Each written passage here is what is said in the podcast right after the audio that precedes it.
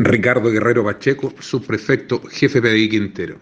En relación a diferentes delitos que fueron ocasionados en la comuna de Quintero, siendo estos robos con intimidación, robos con violencia, receptación, tenencia legal de armas de fuego, infracción a la ley 20.000, viéndose afectados vecinos del sector, delitos que tenían atemorizados a las personas de esta comuna, es que esta Brigada de Investigación Criminal Quintero crea la operación denominada Bloque 111, donde en conjunto con el Ministerio Público se abocan a la investigación y esclarecimiento de estos ilícitos, iniciando diversas técnicas y análisis criminal, logrando desbaratar con esto a una banda criminal dedicada a cometer estos delitos violentos, gestionando las respectivas órdenes de entrada y registro a cinco inmuebles, cuatro en Quintero y uno en Conchalí, Santiago.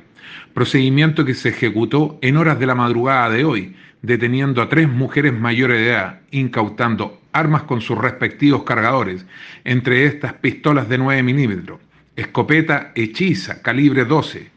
gran cantidad de munición de diferente calibre, chaleco antibala, pesas para la droga, así como droga en clorhidrato de cocaína, cannabis sativa, ketamina y 159 mil pesos en dinero en efectivo, además de la recuperación de una camioneta que se encontraba en desarme y que mantenía en cargo vigente por el delito de robo. Por instrucción del fiscal don Luis Ventura, las personas pasaron a control de detención al juzgado de garantía de Quintero.